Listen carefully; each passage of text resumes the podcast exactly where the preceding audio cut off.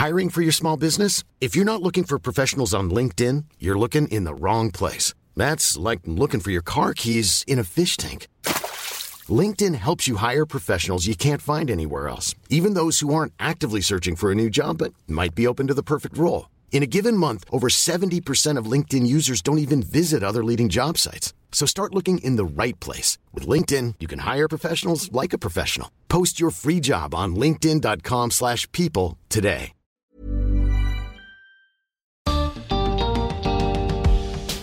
Bienvenidos a un episodio especial del podcast de TED en español, donde converso con algunos de nuestros oradores. Soy Jerry Garbulski.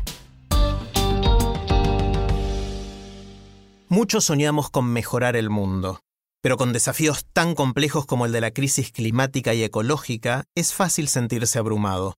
En un episodio anterior de TED en Español compartimos la charla que dio Flavia Brofoni, donde argumenta que el camino más efectivo es la desobediencia civil pacífica.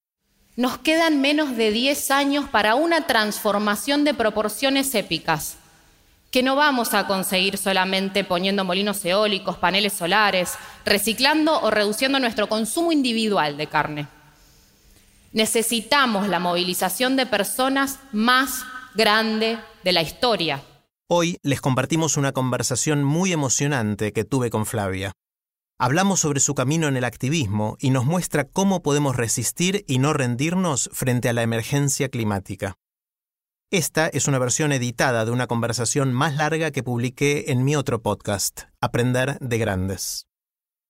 Bueno, hola Fla. Buenas, hola Jerry. ¿Cómo estás? Muy bien, muchísimas gracias por la invitación. Un placer que estés acá. Y como te anticipé, me gusta empezar con una pregunta grande. Y vos venís ya hace bastante tiempo eh, tratando de hacer cosas para luchar contra la crisis climática y ecológica. Y me encantaría saber qué aprendiste en todo ese trayecto. Mm. Hoy toma el nombre de crisis climática y ecológica. Quizás cuando yo empecé em, hablábamos de cuidar el ambiente, proteger la naturaleza. Yo arranqué muy chiquita como activista y como muchas y muchos que están en esto, en su momento en Greenpeace, en los 80. Em, después decidí estudiar ciencias políticas para involucrarme desde la posibilidad de cambiar las cosas desde adentro y desde el sistema de disputas de poder, que es la política partidaria.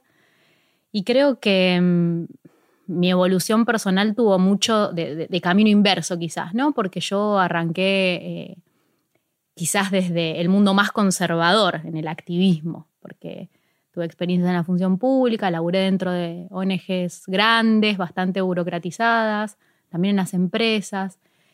Y a medida que pasó el tiempo, lo que vi en estos mundos en donde la mayor parte de, activistas desde lo técnico vienen del campo de las ciencias naturales y de la biología, digamos, en, en las organizaciones estructuradas, ¿no? Hablando, es que hay algo en el momento y en el paso de los años y de trabajar adentro del sistema que te va alejando de tu objetivo inicial. Y en esta búsqueda de haber querido instalar a la agenda ambiental, por así decirlo, con, solidez académica y con una narrativa teórica que pueda disputar espacios de prioridad dentro de la política pública, hiperracionalizamos ¿no? lo que se llama la lucha por hoy la crisis climática y ecológica. Y en muchos casos yo noté, incluso en mí misma, que nos fuimos alejando, por así decirlo, del objeto de estudio. Eh, tratamos de meterle justificaciones al por qué proteger la naturaleza que encajaran dentro de los argumentos económicos, le pusimos valor a los recursos naturales, que a mí no me gusta mucho decirle de esa forma, pero tratamos de monetizar los servicios ambientales que la naturaleza nos brinda en pos de, bueno, de, encajar dentro de, de una narrativa sistémica que es en definitiva la que nos trajo este quilombo. Claro. Y lo noté en mí y lo noté y lo noto en quizás el activismo tradicional, del ambientalismo tradicional, de, estas narrativas que hoy están reformulándose muy rápidamente, eh, también empujadas por, porque la ciencia está tomando un rol activista dentro de, dentro de estos nuevos movimientos en rebeldía, por así decirlo. Eh, y quizás mi aprendizaje más grande fue eso, que por un lado hemos buscado hiperracionalizar el problema, cuando tiene mucho de, empático y de intuitivo el querer estar en esta agenda porque algo más profundo te mueve. Y por otro lado, que es tanto o más importante buscar cuidar los espacios y, las, y, los grupos en donde tratamos de, llevar adelante luchas colectivas por la defensa de la naturaleza, eh, digo, buscar cuidarlos tanto o más que los monstruos contra los que nos enfrentamos, porque como la mayor parte de los, los problemas que la humanidad enfrenta, creo que el poder evolucionar hacia culturas más regenerativas en nuestro trato hace con mucho a, la posibilidad de éxito, porque en definitiva la crisis climática y ecológica tiene mucho de crisis de conciencia, de percepción, y en eso nos desconectamos también bastante. Parecería, sintiendo bien, Fla, que de alguna manera las instituciones tradicionales, que son en gran parte las que fueron desencadenando y causando la crisis en la que estamos ahora, eh, de alguna manera fagocitan estos movimientos metiéndolos dentro del sistema y los, los vuelcan a su propia lógica, ¿no? Eh, y ahí surgen la idea de créditos de carbono o compensar una cosa con la otra y de, tratar de usar las fuerzas del mercado para ver si esto se puede resolver, ¿no? Ese es un poquito lo que estás diciendo, ¿no? Sí, eso es un poco lo que estoy diciendo y que también más allá del, del, buscar enmarcarlo en las propias dinámicas que el sistema tiene, los procesos de relacionamiento interpersonal se vuelven, se vuelven también tóxicos, ¿no? Porque hacia adentro de las, de las grandes ONGs se busca crecer imitando, ganar escala, imitando el cómo han crecido movimientos que ya habían resultado fallidos. ¿no? Entonces, por ejemplo, espacios como Greenpeace, que cuando nace a fines de los 70, el movimiento ecologista nace a fines del 68, con, con el mayo francés, feminismos, ecologismos empiezan a tomar fuerza, y durante los 70 y principios de los 80 nacen las grandes, ¿no? las grandes organizaciones. Por ahí Greenpeace es representativa en tanto en su momento fue la más radical y la que asumió la estrategia de, la acción directa no violenta como para llamar la atención y demás.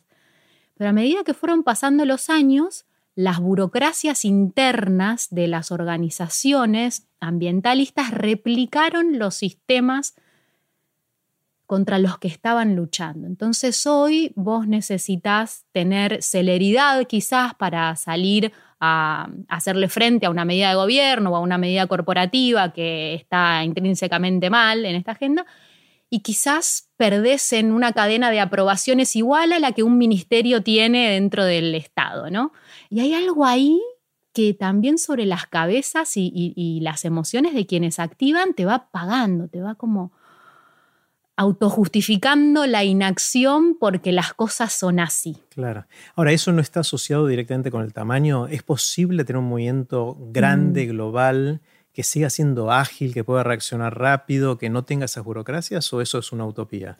Yo creo que es el momento en el que estamos, ¿no? Esa pregunta es como la gran pregunta respecto a la posibilidad de, de generar un cambio sistémico con una organización que o varias organizaciones, movimientos que sean globales y que puedan actuar en forma simultánea, que es necesario, eh, y en forma masiva. Y estamos en esa conversación en este momento porque durante el 2019, que se consolidaron quizás los, las expresiones nuevas de activismos urbanos, después de Greta y de toda la corriente de nuevos movimientos más juveniles eh, y por ahí más radicales, Em, en donde empezás a necesitar financiamiento, empezás a necesitar cierta estructura o no, o no, dependiendo los marcos temporales que también nos pongamos.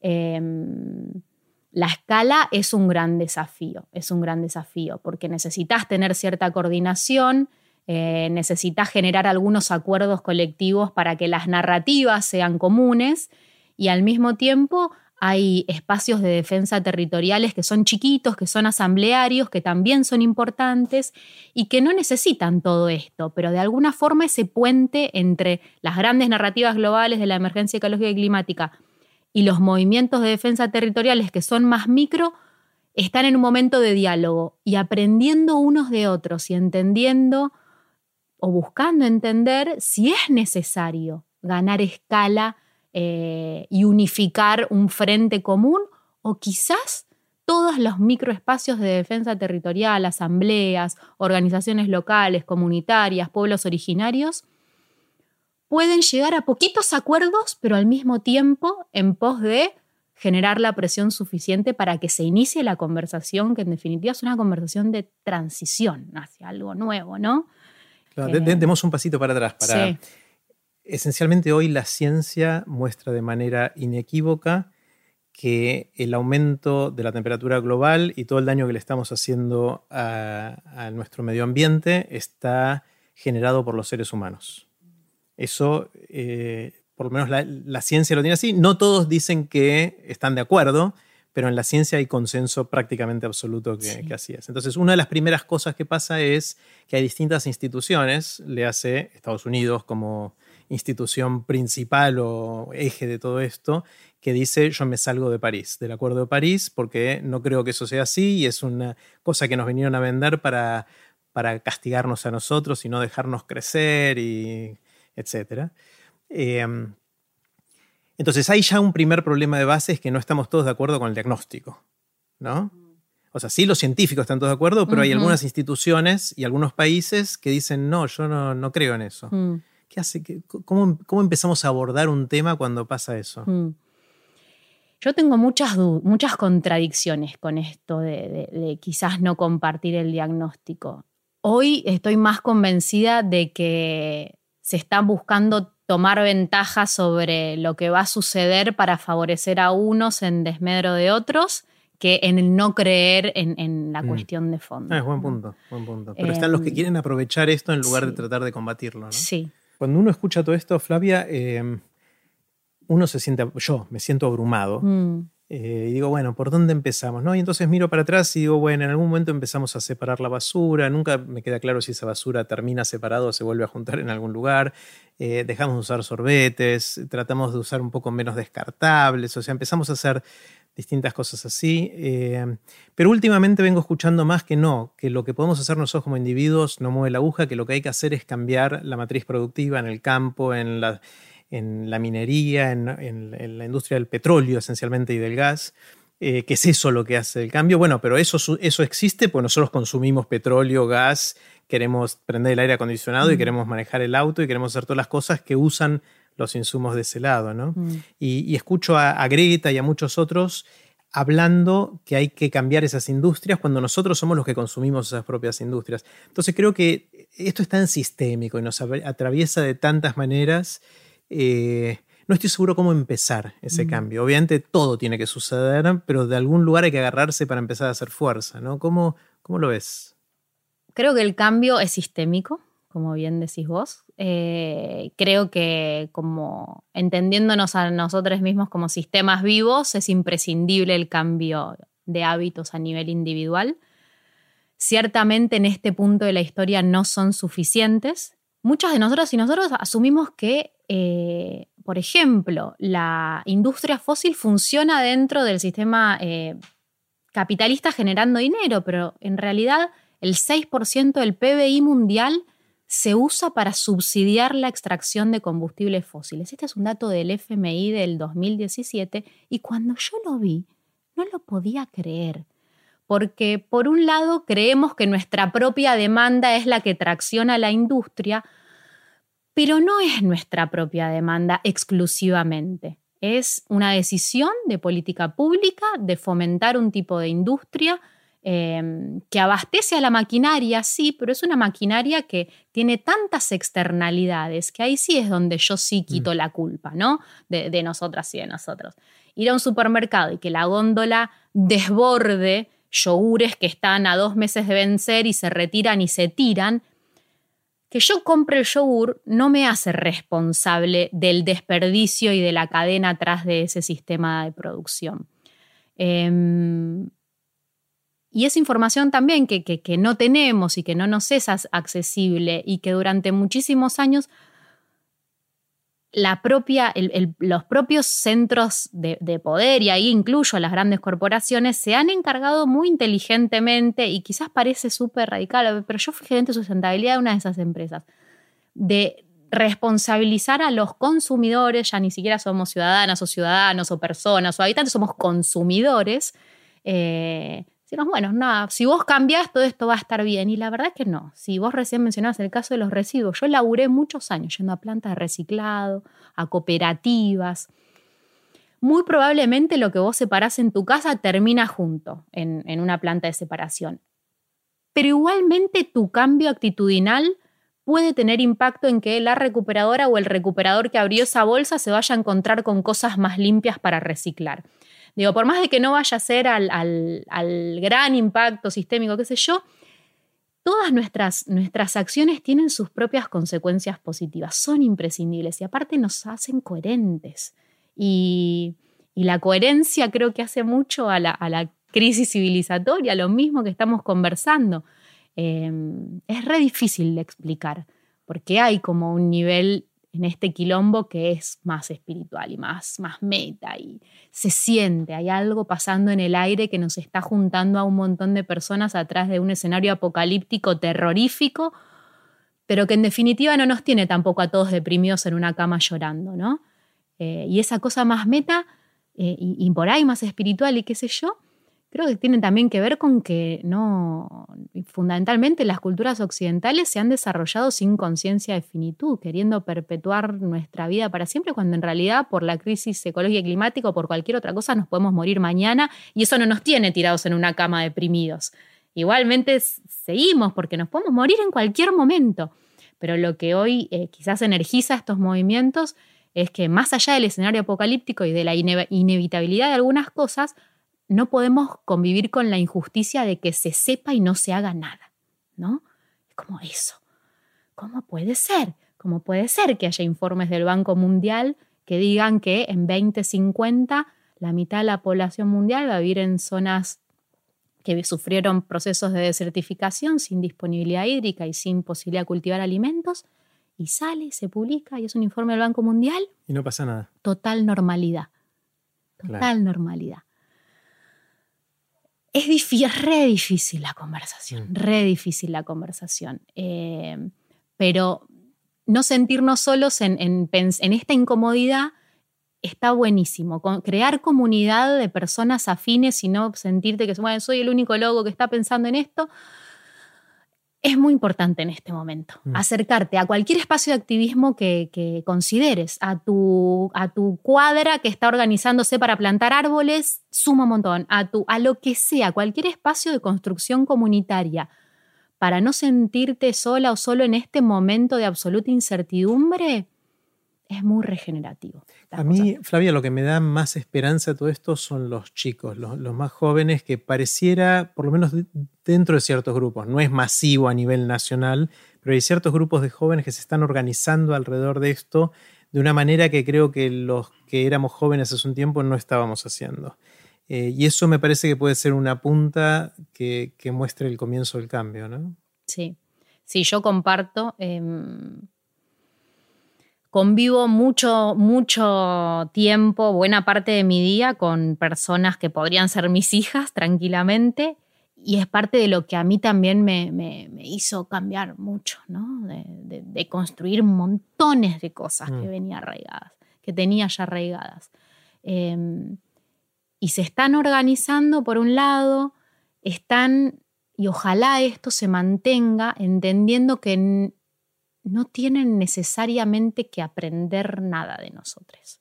Tenemos muchas cosas que compartir, experiencias que sociabilizar, pero verdaderamente espero que conserven al menos la, genuina preocupación sobre el fondo de la cuestión que está, ¿no? Mm. Y que es sobre su propia vida. Eh, muchas de las, de las chicas, en este caso con las que yo converso cotidianamente, ni siquiera se debaten la posibilidad de ser madre, ¿no? Como no está en mi universo de opciones, no está, no se conversa, más allá de el querer, el no querer, la profesión, la igualdad, lo que sé yo, no, porque voy a condenar a esa nueva vida a un mundo que va a ser muy duro, muy duro y que probablemente todos nos vayamos a morir, ¿no? Se acercan así al quilombo, porque aparte hay mucha información dando vueltas y los ámbitos de contención, creo que por eso también se están organizando bien, porque buscan espacios de contención para, para, esta tristeza tan profunda. y los adultos no se las estamos pudiendo dar, mm. porque somos en definitiva quienes fuimos parte de producir todo este quilombo. Pero bueno, a mí me gusta cómo terminaste tu charla en TX Río de la Plata diciendo amor y furia, mm. eh, que de alguna manera creo que sintetiza eh, esa tensión entre tratar de, ser cálido, amable, pacífico, que es lo que uno de los ejes principales, eh, no violento, eh, pero al mismo tiempo con furia, porque uno siente furia por lo que está pasando y quiere cambiar algo muy importante sobre nuestro futuro, ¿no? Sí, sí, totalmente. Em, a mí en lo personal el hecho de la furia me da como mucha energía, necesaria en este momento de, mi vida y creo que de, la vida colectiva de muchos espacios. Eh, y la posibilidad de tener algunas herramientas personales para convertirla en acción es lo que, ok, listo, a mí me sirve porque me lleva a estar durmiendo menos que nunca, pero me siento bien, me siento energizada, no siento estar en un burnout a punto de tirarme a la cama. Y sé que no hay muchas personas que tengan la posibilidad de implementar estas herramientas y convertirlas en acción. Entonces me siento en una situación de privilegio y por eso trato de usarla eh, con la mayor conciencia que puedo. Y en definitiva, lo que hay atrás de esa furia, y creo profundamente en esto, es un profundo amor por la humanidad. Eh, por saber que de verdad somos como tenemos la capacidad de salir de esto. Lo hemos hecho en otros momentos, no me cuesta mucho entender. Perdón, me emocioné y, esto nadie me ve. Me cuesta mucho entender que estemos en esta carrera suicida a conciencia de estarlo. Me cuesta mucho admitir esa posibilidad porque en definitiva confío plenamente en nuestra especie, completamente. Y sé que somos intrínsecamente buenas y buenos. Confío mucho en eso. Y creo que también tenemos que permitirnos la posibilidad de que los nuevos activismos procesen el dolor como pueden, ¿no? Y permitirnos espacios de, de no ser racionales todo el tiempo y de que pueda convivir la información científica con el dolor a nivel global que estamos atravesando por los múltiples impactos de la crisis climática y ecológica que no van a hacer más que reproducirse. Digo, si yo el día de Australia me largué a llorar ese día, bueno, voy a tener muchísimos más días de, de llanto, porque las catástrofes ecológicas se van a multiplicar. Y no creo que sea sano, por otro lado, que los movimientos que estamos acogiendo a personas que se acercan a esto bloqueemos tampoco los procesos emocionales. ¿no? Eso es algo que. de lo que hay que hablar también. ¿Cómo nos sentimos en todo esto? ¿no? Mm. ¿En qué espacios queremos estar activando que, me acepten también en este proceso de, procesamiento del dolor? Es muy tremendo, ¿no? Eh, y en general no es fácil aceptar que alguien se te acerque un día. Nosotros antes de cada reunión hacemos un proceso de check-in en donde contamos cómo nos sentimos ese día antes de tener la reunión, para también entender que si hay algún conflicto durante ese proceso no tiene necesariamente que ver con un quilombo con alguien, sino que en ese día estás así y bueno, estás así, qué sé yo.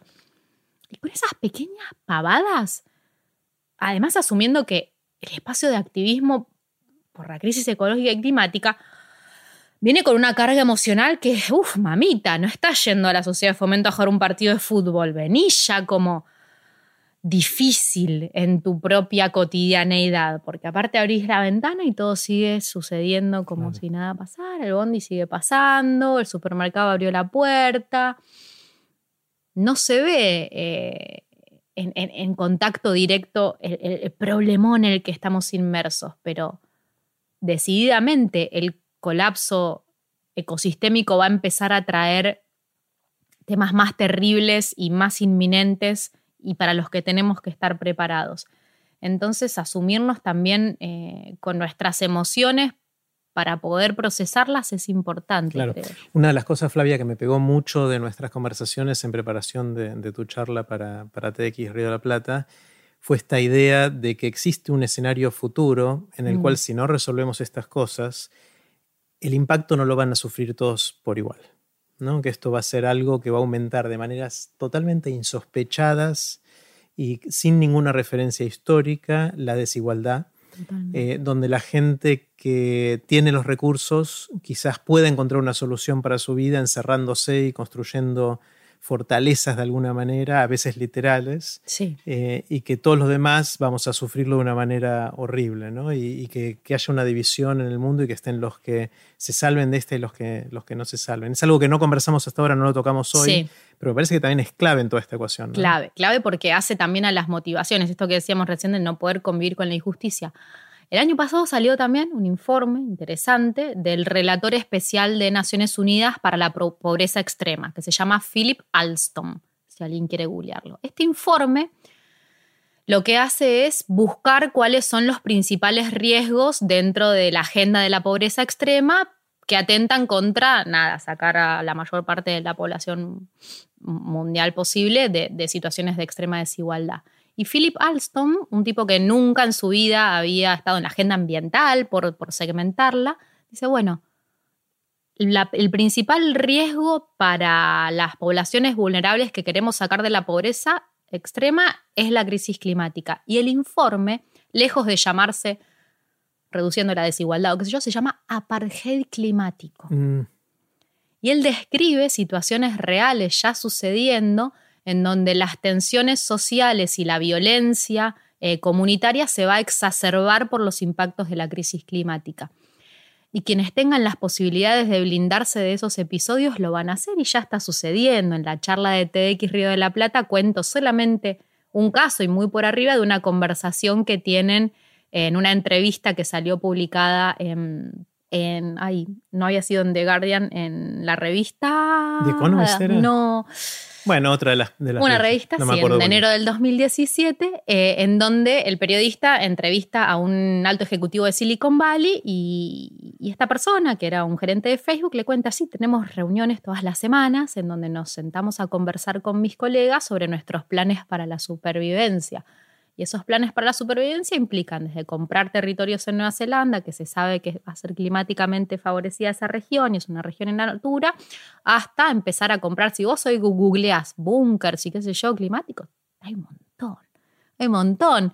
Eh, obviamente son inaccesibles para la mayor parte de la humanidad, y ahí es donde se abren estas dos corrientes de preppers, ¿no? Que, les dicen los que se están preparando para el colapso, sea cual sea su origen, ¿no? Puede no ser climático, puede ser una guerra nuclear. La corriente de preppers más estilo yankee, que es hacemos el búnker y contratamos milicias, y la corriente de preppers eh, más europeísta, que es bueno, aprendamos, en, pongámonos como prioridad en este momento aprender a cultivar la tierra, mm. a fermentar alimentos, a adquirir habilidades insospechadas en un contexto de funcionamiento sistémico, pero que probablemente tengamos que, mm. incorporar. Flavia, quiero hacerte preguntas cortitas. Las preguntas son cortitas, vos tomate todo el tiempo que quieras para, para, cada una. La primera es la de la máquina del tiempo. Imagínate que tenés una amiga, un amigo que inventa la máquina del tiempo y te dice, Flavia, te voy a prestar la máquina para que hagas un viaje, un solo viaje Podés ir a donde y a cuando quieras y después volvés al aquí y a la hora. ¿Decidirías usar esa única oportunidad que tenés para ir al futuro o al pasado? Uf. Em, no, al pasado la verdad es que no me interesaría ir mucho. Y la verdad es que es muy tentador ir hacia el futuro y más por el espacio de militancia que yo tengo. Em, hace muy poquito leí en un, libro que, nos describía a nosotros como especie como em, adversos a la ambigüedad. ¿no? Nos cuesta mucho convivir y, evolucionar en contextos de incertidumbre alta, que es exactamente el momento en el que estamos. Entonces me tienta mucho ir hacia el futuro, mucho ir hacia el futuro. ¿Qué irías dentro de 10, 20, 30, 50, 100? ¿Dentro de cuántos años? Con el fin de este año a mí me alcanzaría. o sea, es un futuro cercano, quería. Es un futuro cercano. Que llegás ahí, ¿qué es lo que primero que preguntás? ¿Qué, qué, qué, qué, tratas de ver? Yo confío plenamente en que este año va a haber un cambio transformador a nivel planetario, mm. en términos de, despertar ciudadano con respecto a lo que estamos viviendo. Em, quizás lo que me genera algo de preocupación es saber si esa si esa transición eh, hacia la exigencia de, cambiar las cosas va a poder efectivamente ser pacífica o si mm. el sistema va a reaccionar de forma violenta. Como pasó en, inclusive como pasó en Londres, que empezó pacífico, pero siempre algo pasa, ¿no? Exacto. O en, en Chile ahora mismo, ¿no? Por otros motivos, o los mismos, o parte de los mismos síntomas. Eh, o en Ecuador este año pasado también, o en Bolivia. Digo, en Latinoamérica estamos viviendo situaciones de, de despertares varios ciudadanos con otros condimentos y demás que, están dejando en evidencia que, bueno, que los estados tampoco están preparados para una demanda ciudadana que no es político partidaria, ¿no? Que, que no estás pidiendo cambiar un tirano por un presidente democrático. Es como más sutil mm. la exigencia y, más grande y completa, pero en donde no hay una disputa de poder tradicional, en donde querés una, una, revolución porque el régimen actual de gobierno está implementando políticas determinadas en un momento histórico dado. Es como posta, hay que cambiarlo todo. Y en este cambiar todo hay muchos intereses que van a buscar defenderse como se pueda, intereses profundamente vinculados a, los gobiernos en sí mismos, ¿no? Porque los centros de poder, creo yo, ya no, no, no, ni siquiera son los gobiernos o las grandes corporaciones, es todo lo mismo y hay y están muy concentrados. Y, y, sí, me iría hacia fin de este año quizás a ver si, si, si algo de esta posibilidad de, ocurrencia sucede y cómo sucede. Bueno, lo, lindo de este deseo tuyo es que no falta tanto para fin de año, con lo cual, por más que todavía no tengamos la máquina del tiempo, yo me voy a agendar llamarte hacia fines de diciembre y decir, ¿y qué pasó? ¿No? ¿Sucedió o no sucedió? Así que vamos a tener la conversación después de tu viaje en el tiempo. Flavia, ¿hay algo que sabes hoy que te hubiese gustado saber hace 20 años? Mm. Eh, algo que si tuvieras la oportunidad de hablar de, con la Flavia de 20, 25 años, le, dirías hoy? Sí, creo que yo hace, cuando estudiaba en la universidad, eh, mi, ambición máxima era eh, entrar al Instituto del Servicio Exterior de la Nación para hacer carrera diplomática y estar disputando en las Naciones Unidas las, este tipo de discusiones en otro ámbito. Creo que hubiera sido eh, bajar más a, conocer realidades de forma directa, ¿no? Bastante menos academia y mucho más bajar al territorio. Sí, totalmente. Tener experiencias vivenciales y sensoriales de qué está ocurriendo verdaderamente eh, en, los territorios, en los espacios territoriales. Es algo que no hice durante mi juventud, me dediqué a estudiar y a formarme y además viniendo de las ciencias sociales, no me resulta fácil incorporar eh, ni vocabulario por un lado, ni conocimiento duro. Entonces me forcé mucho, necesario igual también, hice una maestría en gestión ambiental, qué sé yo, a estudiar, a estudiar, a estudiar, a estudiar y en este último tiempo em, me di cuenta que me faltaba mucha más, mucha más experiencia directa, mucha más experiencia directa. Creo que es clave, creo que es mm. clave. Preguntarnos verdaderamente si queremos dedicarnos en el momento en el que decidimos estudiar una carrera o qué sé yo, solamente estar encerrados ocho horas leyendo o eso lo complementamos no te digo no hacerlo, pero lo complementamos con experiencias de primera mano, testimonios de primera mano, eh, recorrer nuestra geografía, nuestro país, para ver cuáles son las problemáticas reales, ¿no? Si es que mm. algo de esto te llama, ¿no? Estoy hablando en mi campo de, actuación y de, estudio, quizás. Eh, me hubiera servido muchísimo hace 20 años ir a Jujuy y ver lo que pasaba con, o en, ese caso, no sé, Salta, Chaco, con la problemática de la deforestación o la ruralidad, cualquiera sea, con la provincia de Buenos Aires, y ver qué cosas estaban pasando en esos lugares. Mm. Entonces, incorporar experiencias vivenciales eh, sería algo Está bueno. Sí. Eh, la pregunta que te voy a hacer ahora probablemente tenga una respuesta obvia, pero te lo voy a hacer igual. Que, ¿Qué es algo que vos pienses, que sientas, que es distinto a lo que piensa la mayoría de la gente que te rodea? A mí yo decía que es obvia porque quizás es la urgencia de este tema, ¿no? O sea, la urgencia de todo lo que venimos conversando en, este largo rato. ¿Pero es mm. eso o hay algo más? Mm mucha de la gente que me rodea coincide conmigo en muchas los más de cercanos cosas, sí, ¿no? Los más cercanos sí. sí, los más cercanos sí. Em, a mí las conversaciones que más me están costando aunque parezca mentira y no con mi, esfera de influencia más cercana, son las que incorporan la dimensión eh, emocional y, quizás espiritual en todo, este, en todo esto, ¿no? Mm. El poder convivir con, la información y el diagnóstico de situación y la conciencia de la emergencia y de la crisis con, bueno, ok, esto también tiene mucho que ver con nuestro desarrollo personal. Suena raro decirlo así y es muy difícil de explicar, pero, pero incorporar la dimensión, eh, me sale decirle espiritual, en esta conversación es quizás la que, la que más me cuesta, ¿no? Me está costando ahora mismo explicarla, ¿no? Poder, poder meterle un componente de, ok, toda esta crisis tiene mucho que ver con, una crisis eh, de percepción, de conciencia y y cuesta mucho explicar, cuesta mucho explicar. Eso es quizás lo que, lo que menos bien me sale. Claro. ¿En qué sentís que cambiaste de opinión? ¿Qué opinabas para un mm. lado y ahora decís, no, no era para ahí, era para allá? Mm. Creo que por un lado, en el, en el rol como agentes de cambio que tiene el, Estado, ¿no? El, Estado como construcción.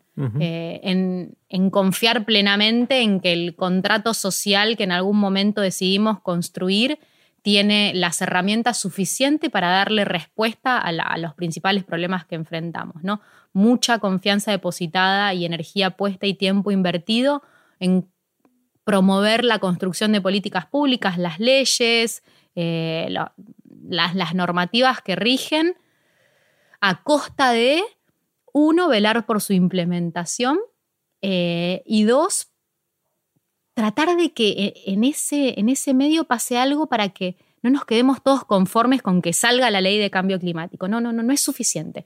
O sea, cambiaste de opinión en que sentís la importancia de lo segundo. Siento la importancia de lo mm. segundo, totalmente. Trabajé la mayor parte de mi vida desde diferentes ámbitos en, en construir herramientas normativas e institucionalidad para que las cosas funcionen y no tuve herramientas suficientes para analizar el por qué, si estábamos haciendo todo esto, los indicadores de biocapacidad siguen cayendo. y en eso es donde, donde sí a mí la ciencia me ayudó un montón, ¿no? En el sentido de, de no comerme el diario de Irigoyen yo misma. Ok, mm. sacamos la ley de bosques en el 2008 y creí, era la mejor ley del mundo de pago por servicios ambientales. No solo no pasó nada, el año siguiente a la implementación de la ley de bosque fue el pico de deforestación en Argentina. Tenía otra edad, otras experiencias, em, lo que fuere, pero confié demasiado en el sistema, demasiado demasiado, toda mi vida. Sufrí quizás el proceso inverso de entrar a la, vida laboral y académica como más radical, no, todo lo contrario, entré súper adentro del sistema y mediante cachetazos de fracasos creo que llegué a lo que, a lo que soy, que seguro que no es la versión acabada mía, ni mucho menos, ni es la mejor, ni lo será, pero estoy muy consciente de que tenemos que, forzarnos a repensar también la forma en la que mm. pensamos las cosas. Nuestro propio proceso de pensamiento nos lleva a, bueno, vos lo sabes bien, pero a consumir información que retroalimenta nuestras propias certezas y es tan incómodo salir de mm. esos lugares que, que, que creo que, es a lo que yo también más me obligo todos los días, a tratar de salir de mis zonas de confort intelectual. ¿Qué es, Flavia, lo que te sorprende, que te asombra? Cosas que ves y decís, wow, no lo mm. puedo creer. Sí, el momento en el que estamos me asombra, ¿no? Para bien también, para mal y para bien. Esto que vos decías recién de, los movimientos de, jóvenes, yo no la vi venir. Mm. No la vi venir. Nadie la vio venir. O sea... Fue muy eh, rápido. Fue muy rápido, fue muy rápido. O sea, era como que estaba todo listo y Greta puso el fosforito y ¡fum! estalló todo, ¿no? Es espectacular. Y yo me siento a conversar con las chicas y los chicos de los movimientos estudiantiles y loco, no tengo nada para decir. Por ahí sí, compartir más que decir, pero hay muchas cabezas con niveles de claridad muy interesantes, muy interesantes. Supongamos, Flavia, por un segundo que sucede un cataclismo. Ojalá no esté relacionado con el clima, no esté relacionado con la ecología, pero supongamos que viene un cataclismo para hacer un juego mental por un segundo. Un cataclismo en el cual de repente se borra esencialmente todo el conocimiento humano. Es como si se volviera a incendiar la biblioteca de Alejandría y, con eso se borra mucho de lo que sabemos, de la sabiduría que fuimos acumulando, y vos tenés la responsabilidad o la oportunidad de escribir dos o tres líneas, poquitas palabras, que condensen lo que para vos es parte importante de nuestra sabiduría común acumulada para que llegue a las próximas generaciones después de ese cataclismo. ¿Qué escribirías? Sé que es una responsabilidad demasiado grande, sé que es re difícil, ¿Qué es para vos lo más esencial que estaría bueno que los próximos que van a tener que reconstruir todo esto sepan? La refundación de la humanidad. Eh, me voy a algo que está fuera de mi agenda, pero que me parece eh, fundacional también en, la crisis en la que estamos, ¿no? que tiene que ver con, con la evolución de, una construcción social muy patriarcal. Creo que un consejo ser iniciático sería no permitir que eso vuelva a suceder. Eh, porque estamos teniendo que sanear demasiadas cosas y entre ellas creo que los valores que, la construcción patriarcal de, la sociedad occidental fundamentalmente ha traído em, son los que además el capitalismo ha premiado, ¿no? La competición, la, acumulación, los valores más asertivos. Entonces ahí hay una cosa que yo no la tengo no la tengo tan clara ni terminada de analizar, pero hay un engranaje que evolucionó de forma conjunta entre capitalismo y patriarcado que, creo que tiene mucho que ver con la situación en la que estamos. O sea que quizás somos los hijos sanos de ambas cosas. Sí, creo que sí. Mm. Em, ¿Cómo haces para aprender cosas nuevas? Suponete que tenés ganas de aprender algo nuevo, ya sea un contenido, saber hacer algo nuevo, puede ser algo con el cuerpo, con la mente, puede ser algo intelectual, puede ser algo práctico. Cuando te planteas ante el desafío de aprender algo nuevo, ¿por dónde empezás? Para ser totalmente honesta y y complaciente si hay una charla TED que ah, lo si hay una charla TED sobre el tema nuevo, primero la veo y después de ahí disparo a leer un millón de cosas. Pero la verdad es que es un formato que me funciona muy bien. Mm, es una puerta de entrada, no te vuelve un especialista en nada, pero por lo menos sabes cuáles son las grandes preguntas. Totalmente. Es, una gran, es, es, un gran índice bibliográfico para después ampliar con bibliografía justamente o más contenidos audiovisuales, pero la verdad es que es, lo uso mucho. Y la verdad es que a esta altura hay charlas TED de prácticamente cualquier tema que se te pueda ocurrir. Y, que tratan un tema por, por, el pro y por el contra y que muchas veces se contradicen en, su, en sus resultados, pero la verdad es que es un formato que me funciona hace muchos años que consumo charlas TED, así que eh, ha sido un honor ser parte de eso en ese momento.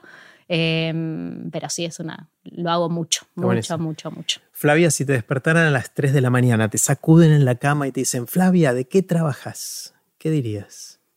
Soy activista. Activista. 100% en este momento. Eh, hmm.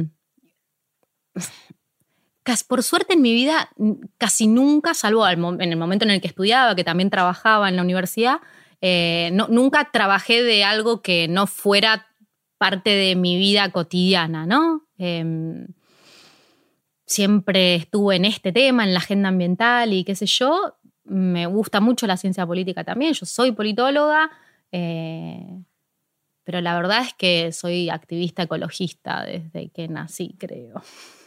bueno. Y sí, y hoy trabajo de, de estar contribuyendo al, al armado de un movimiento ciudadano para exigir respuestas ante la crisis climática ecológica. Ni más ni menos. Pero soy activista. Qué bueno. Eh, ¿Cómo nació tu pasión por todo esto? Si, mm. vas para atrás a la Flavia chiquita, ¿de, dónde viene? Bueno, mis viejos, eh, nada, nada que ver, ¿no? Mi mamá, de hecho, eh, mi papá es metalúrgico, mi mamá en su momento era despachante de aduana, después se enfermó muy feo y ahora es profesora de yoga, pero siempre de chica íbamos mucho a acampar, ambos son muy amantes de la naturaleza. Mi nono vivió en vivía en las montañas de Italia eh, durante el periodo de guerra, de hecho fue exiliado, se fue a refugiar en una montaña y le pasaron un montón de cosas. Entonces siempre tuve experiencias de chica muy cercanas al mundo natural, acampando. Eso por un lado. Y en ese momento, eh, cuando era chiquitita, me acuerdo que, bueno, empecé justo en Ciudad de Vita, que es de donde yo soy, Greenpeace hacía parte de sus entrenamientos en acción directa no violenta de escalada en unos tanques de agua gigantes que se construyeron en Ciudad Vita cuando ese lugar espectacular se, se, diseñó y se creó durante el segundo gobierno de Yo no soy peronista, pero pasó algo copado en ese momento, en el 48. Em, se hicieron unos tanques enormes de entonces Greenpeace practicaba ahí eh, escalada para sus acciones. Y yo veía a dos tipos y decía, yo quiero ir a un ballenero a treparme arriba. Porque, ¿Qué edad tenías? 10 años, 11, 12, sí, la prima, mientras iba a la primaria. Y en ese momento, bueno, obviamente era menor, no podía ser activista, qué sé yo, me suscribieron mis viejos a la revista de Fundación Vida Silvestre. Mm. Era una revista que llegaba todos los meses y yo recuerdo patente volver de vacaciones y esperar encontrar en mi cama la revista para nada, me llenaba. O sea, sí, sí, soy muy bichera. Mi, empatía con el mundo natural es muy profunda, no me acerqué al activismo por, por un ámbito racional para nada, para nada, todo mm. lo contrario, forcé a formarme en eso después, pero la conexión inicial fue mucho más intuitiva con el mundo natural. Mi vieja era revichera, tuvimos siempre 700.000 perros rescatados de la calle, gatos, lo mismo, una, un quilombo enorme con mi papá, eh, pero en ambos casos la conexión con la naturaleza estaba presente, mm. no por profesión, no por nada, sino por, bueno, qué sé yo, ejercitarla. Está bueno. Sí. Eh, ¿Cómo hacemos para hacer lo que esos chicos de Greenpeace subiéndose esos tanques en Ciudad Evita hicieron con vos? ¿Cómo hacemos para hacerlo con otros? Es decir, ¿cómo ayudamos a que otros despierten una pasión o reconozcan una pasión que ya tengan para que las, los, las o los acompañen durante toda la vida y ojalá sean motor de energía, de aprendizaje, de contagiar esa pasión? Mm. Eh, porque si eso no está, es todo lo contrario, es todo hay que remarlo y es difícil. En cambio, si eso está, es como que se... Total. ¿Cómo hacemos para ayudar a otros, ya sean chicos o no tan chicos? ¿Cómo haces vos con tus dos hijas, no? Tenés dos hijas. Sofía y Vera, dos hijas. Sofía y Vera, ¿cómo haces con ellas? Y yo creo que la única, la única es la coherencia, como ser eso que predicamos, ¿no? Y es lo que ellas ven todo el mm. tiempo. Yo trato de no ser muy eh, digo esta palabra y está mal, ¿no? Muy talibán con, con mi prédica, ¿no? Ni con mi alimentación, ni con mis decisiones, ni qué sé yo. Que tomen sus propias, sus, sus propias decisiones a medida que van pudiendo, pero sí soy trato y me esfuerzo a ser lo más coherente que puedo. Eso para que sigan tu pasión. Pero ¿qué pasa si ellas necesitan descubrir otra pasión? De repente una descubre que es la música. Totalmente. O que es, eh, no sé, otra, o los negocios o lo que fuera en cada caso, ¿no? Bueno, en el caso de ellas, mi, no es, mi decisión y la del papá con respecto a su educación tiene un poco que ver con eso, con salir del sistema. Eh, ellas van a una escuela Waldorf, en donde hay bastante poca intelectualización y se le presentan muchas posibilidades, posibilidades. Y no homogeneización y decididamente no competencia. Y con otros y otras, eh, yo creo que la mejor forma de generar pasión en otras personas es teniéndola uno mismo, ¿no? Siempre, al menos lo que a mí me pasa cuando, cuando hago charlas o qué sé yo, es como, loco, quizás lo que más llega no es solamente lo que digo, sino la vivencia que tengo sobre las cosas. Pero en, tiempos de tanta, de, tanta demencia, creo que, la coherencia para mí es algo central, ¿no? Mm. Verdaderamente ser, tratar, no digo es imposible, pero tratar de ser eso que queremos ver en el mundo. Tratar de ser. Flavia, ¿cómo hacemos para que la gente que nos está escuchando o nos está viendo pueda contribuir a que cuando hagas tu viaje en el tiempo, para fin de este año, vuelvas con buenas noticias? ¿Qué, qué es lo que cada uno puede hacer dentro de las limitaciones que tenemos, porque tenemos nuestras vidas, nuestros trabajos, nuestras rutinas, nuestras familias, todo el entorno que tenemos,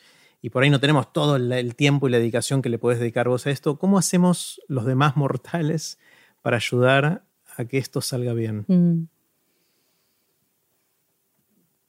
Cuando estábamos con, el proceso posterior a TDX, con Yael hablábamos bastante de esto, ¿no? Y ella, de hecho es Yael Krupnikov, exactamente, que es una, divina total. Ella activa en una organización. Em, y me pasa mucho con, las chicas y los chicos que, están en, familias en donde estas conversaciones no existen y la verdad, y si me da fiaca mientras estamos comiendo la milanesa con puré ponerme a hablar de la crisis climática, pero de verdad creo que es tan imprescindible y es sencillo. Y tenemos que salir de el no querer, ni siquiera confrontar, pero va a ser, va a ser duro, como decirle a nuestros padres, a nuestros hermanos, o qué sé yo, inaugurar estas conversaciones. Creo que mi, mi mi pedido sería inaugurar esta conversación en los espacios en donde no esté inaugurada. inaugurar la conversación y pasar a la acción, como sea, son dos cosas imprescindibles durante este año. Inaugurar la conversación en los ámbitos en donde no existía y pasar a la acción, actuar ya, como sea. Es imprescindible. Hay que ampliar muchísimo los círculos, el círculo rojo, el azul, el verde, todos los círculos, porque creer que eh, mi nicho y mi espacio de conversación es representativo del total. Olvidate. En eso lo de la experiencia. Es un sesgo típico, ¿no? Que cada uno piensa que lo que sucede alrededor de uno es representativo del resto y suelen usarlo, ¿no? Sí. Bueno, si alguien, a los que llegaron hasta acá, que están viendo o escuchando desde hace un rato largo, quizás les es difícil decir a sus familiares que escuchen toda esta conversación, si lo hacen espectacular, pero si no tienen la oportunidad de sugerir tu charla en TDX Río de Plata, que es mucho más cortita y es una manera de disparar esta conversación. Quizás una manera, antes de ir a cenar, veamos la charla de Flavia y después charlemos durante la milanesa con puré. Va a estar difícil tragar la milanesa. bueno, pero bueno, es parte, de, es parte de, esa conversación, ¿no? Eh, es una manera muy efectiva de hacerla. Creo que son 12, 13 minutos. son 11 minutos al final. 11 sí, minutos. son 11 Espectacular, es recortita, al punto y súper efectiva. Sí, está buenísima parte, una apuesta increíble. Estuvo muy lindo, estuvo muy lindo el proceso. Y bueno, y gracias por esta conversación, me encantó, aprendí un montón, aprendí mucho ya en el proceso de ayudarte a preparar la charla, pero, pero creo que aprendí muchísimo más en, en un montón de tiempo, así que gracias. Muchísimas gracias a vos, gracias. Gracias por escuchar este episodio especial del podcast de TED en Español. Queremos saber qué les pareció. Por favor, busquen TED en Español en Facebook para dejarnos sus comentarios. Como siempre, pueden encontrar todos los episodios de TED en español donde escuchan sus podcasts. Soy Jerry Garbulski y los espero en el próximo episodio.